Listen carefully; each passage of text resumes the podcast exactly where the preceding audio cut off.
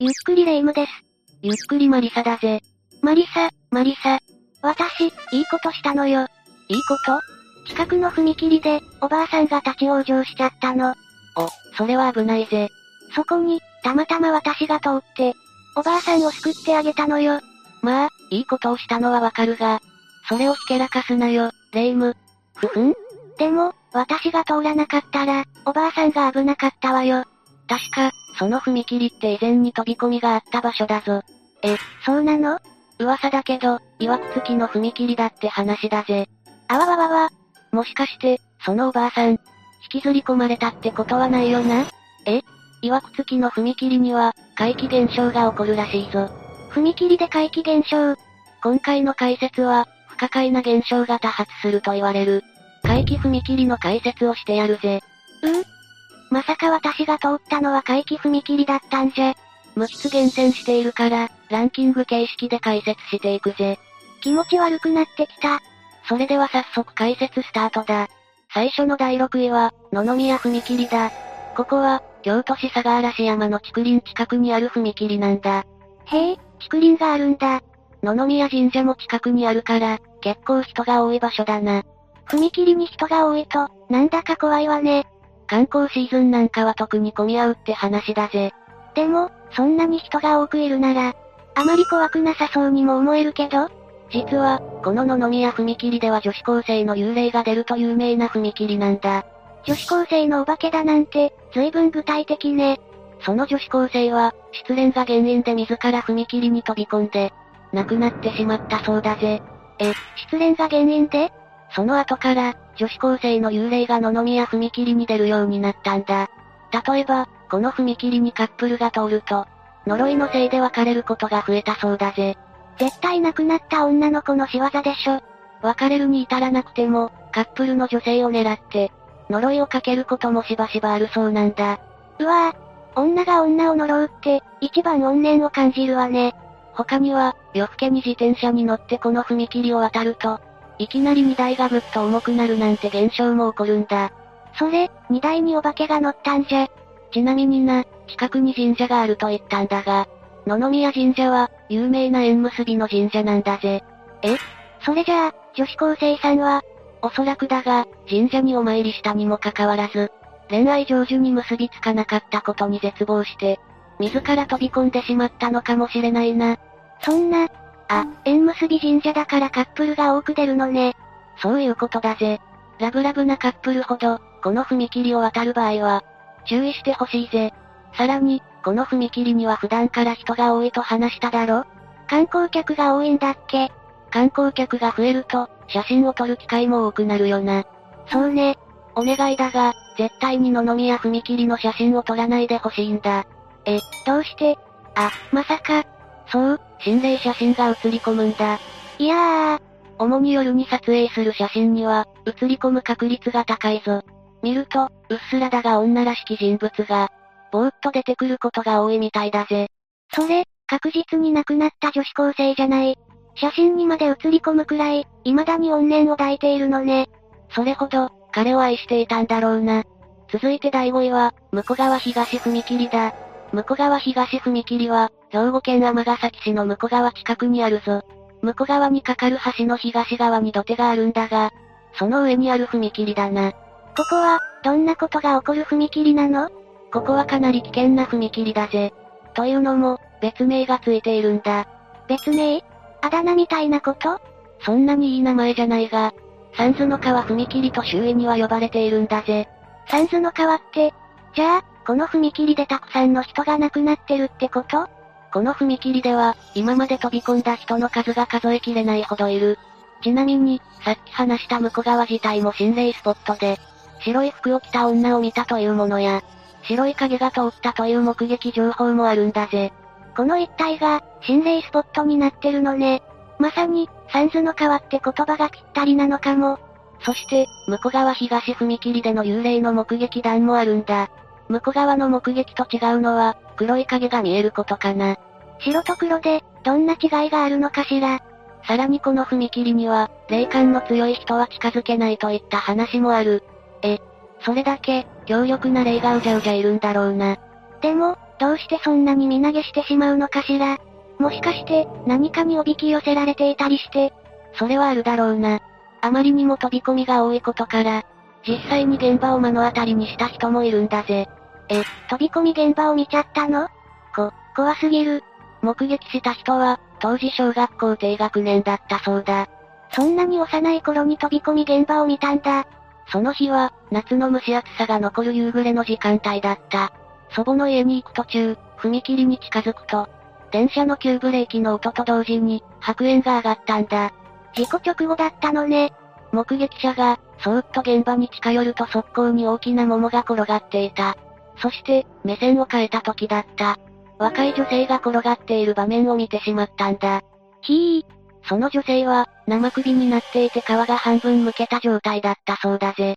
いやー、そんなの見たらトラウマだよでも、女性が桃を持っていたとしたら、本当に身投げしたのか疑問に思わないかどういうことあ、どういう意図で桃を持ってたかわからないけど、もし買ってたとしたら、確かに身投げするなんて変かも。身投げしようとする人が桃を買うなんて、なんか変だよな。まさか、やっぱり引っ張られているのかな。あまりにも、この踏切での身投げ事故が多いことから、踏切内には、青いライトが設置されているんだぜ。それって、身投げ防止のライトおそらくな。青いライトは、踏切だけじゃなくトイレなど、自ら命を絶ちやすいと言われる場所に設置されることが多いんだぜ。青が効果的な色なのかなどうやら、精神的なストレスを軽減させる効果があるみたいだな。でも、精神的に参ってたらそんなもの見る余裕がない気がするけど。それでも、命を絶ってほしくないという気持ちの表れだぜ。次は第4位、第2町屋踏切だ。ここは、埼玉県上尾市にある踏切だな。北上尾駅から桶川駅まで下る路線の途中に踏切が4本あるんだが、そのうちの2番目に第2町屋踏切があるんだ。ここも、やっぱり身投げが多い踏切なの実は、人身事故が多いのは最初の第1町屋踏切なんだ。区間の中でも大きな踏切で、交通量がはるかに多い。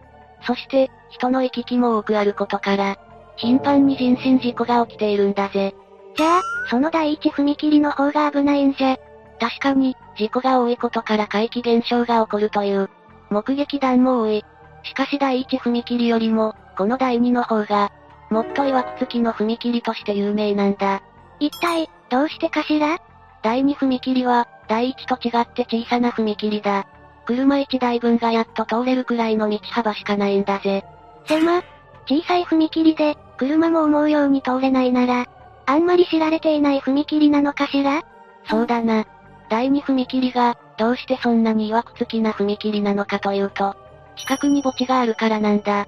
うわ、墓地ですってもともと人身事故が多い路線ということと、この墓地のせいで、曰くつきに拍車がかかったのだと思われるぜ。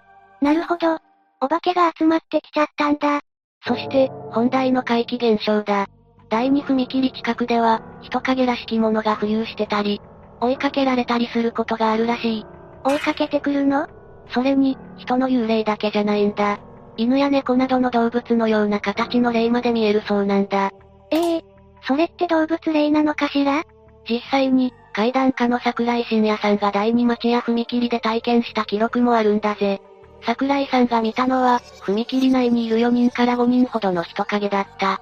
そんなにいたの彼らは、暴れ回るように手足をばたつかせていて、ぴったりくっつく塊のように見えたらしい。気持ち悪い。桜井さんはしばらく、その様子を見ていたが、次第に彼らの影が薄くなり、消えていったそうだぜ。何だったのかしらだが、異変はここから起こる。人影を見た後、謎の高熱によって4日間寝込んでしまったんだ。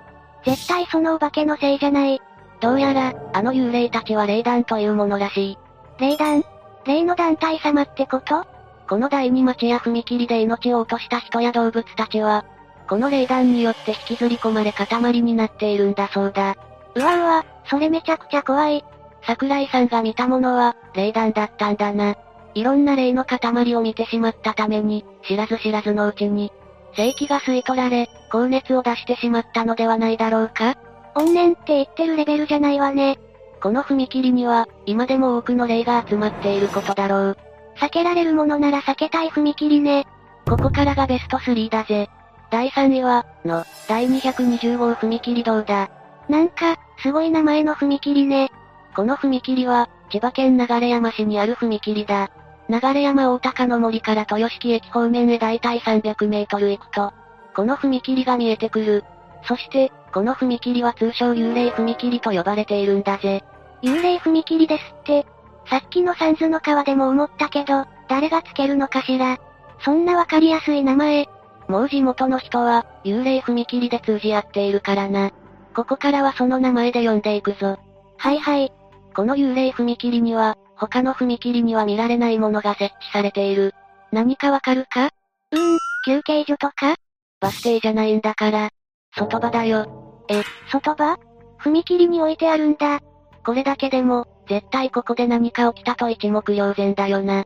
しかも、外場の前には仏像まで置いてある。夜にここを通ったら、もう半泣き間違いなしだぜ。半泣きじゃ済まないわ。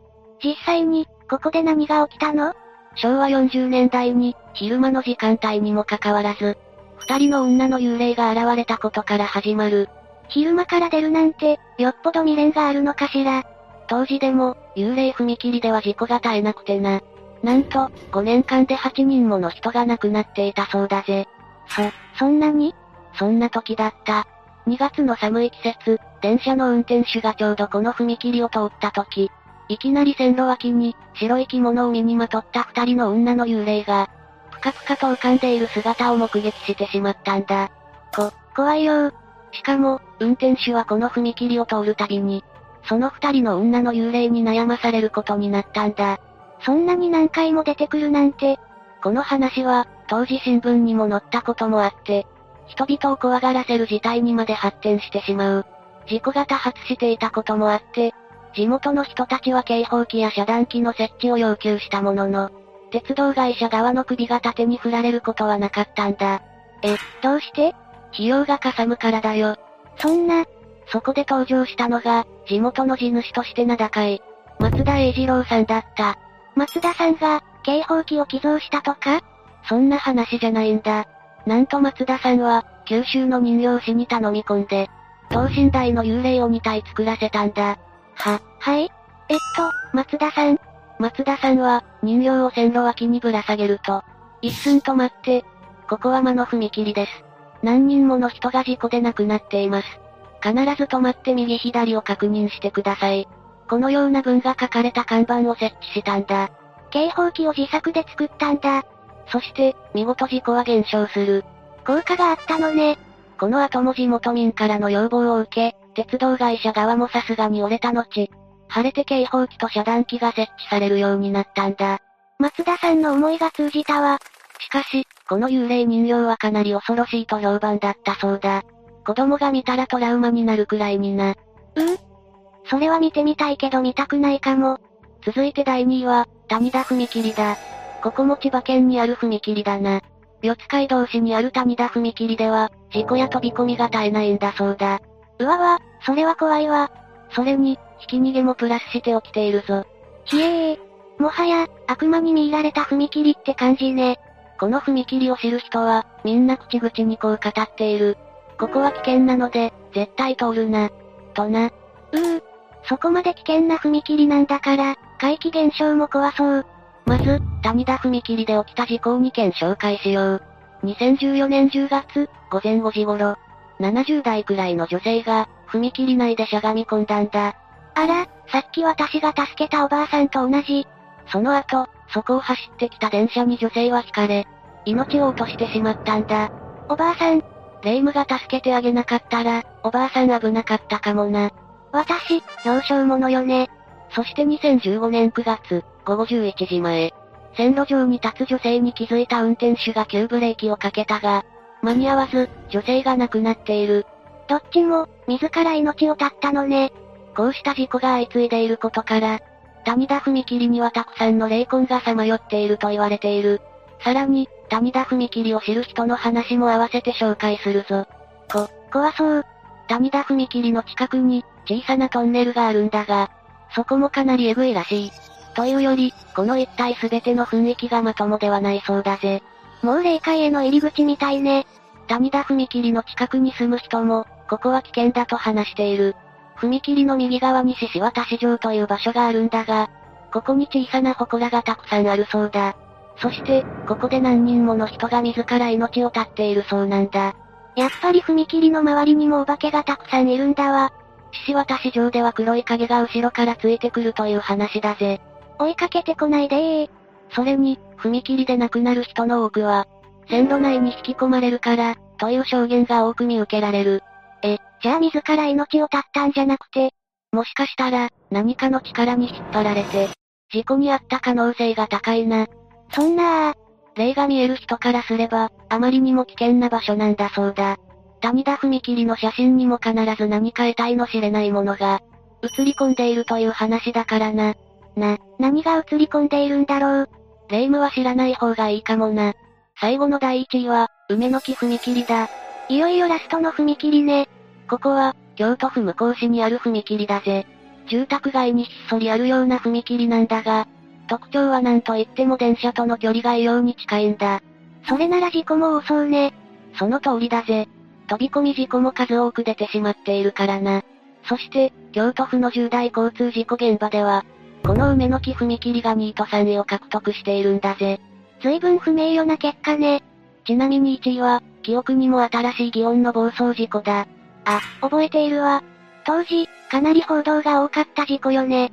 それで、2位と3位の事故ってどんな事故だったの2位の事故は、1961年に起きた、梅の木海夢バス衝突事故だ。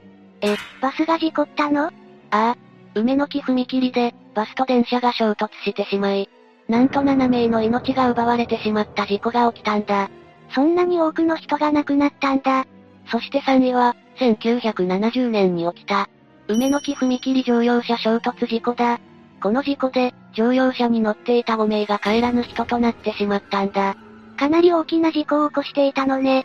でも、どうしてそんな事故ばかり起こるのかしら梅の木踏切でも、どうやら引きずり込まれるケースが、多いそうなんだ。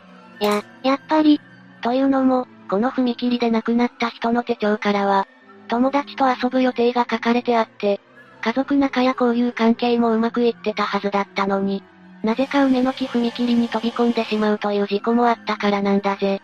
確かに、人生楽しんでいるように思えるわね。